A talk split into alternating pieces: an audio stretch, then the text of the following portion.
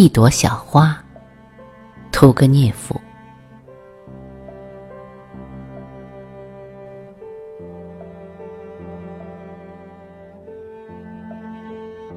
你曾经有一次，在阴暗的小树林里，在春天的年轻的草丛中央，找到了一朵平凡的、朴素的小花。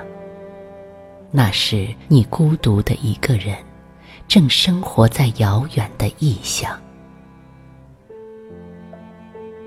他等待着你，在多路的草丛中，他孤零零的。在开放，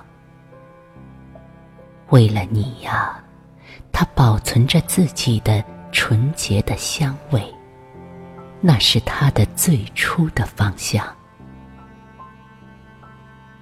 于是，你摘下了那摇摆着的花茎，拿在你细心的手上，带着缓慢的微笑，把这朵被你毁掉了的小花。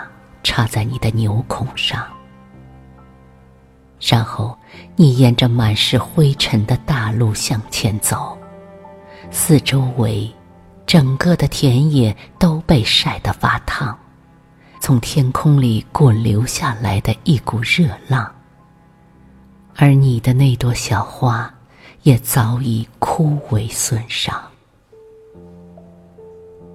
它生长在安静的阴影里。它靠着清晨的雨水滋长，它被炎热的灰尘所闷死，它被正午的阳光所烧伤。这怎么办呢？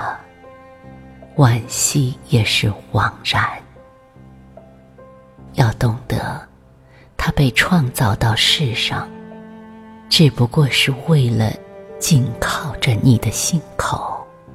就只生存那一瞬的时光。